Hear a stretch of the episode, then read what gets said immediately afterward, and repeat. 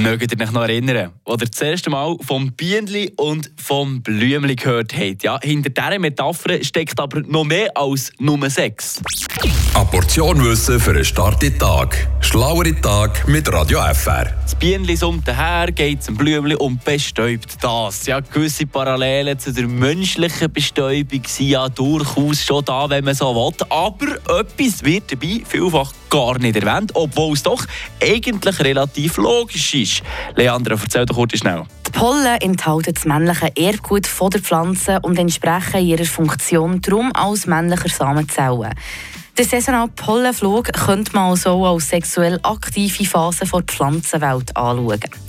Und jetzt nochmal zurück zu den Bienen und Blümchen. Bienen gelten als Bestäuber.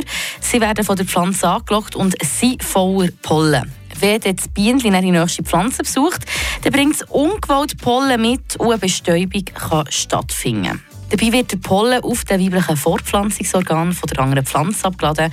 Der Bestäuber, in diesem Fall das Bienchen, ist eigentlich wie ein Pollenschattel. Ja, oder was Leandra vereinfacht hat wollen sagen, die Pollen äh, sind quasi die Sperma, wenn man das mit dem Bienenli-Blümli-Geschichtli wieder übertragen will. Frische Tag, der Radio FR Morgen.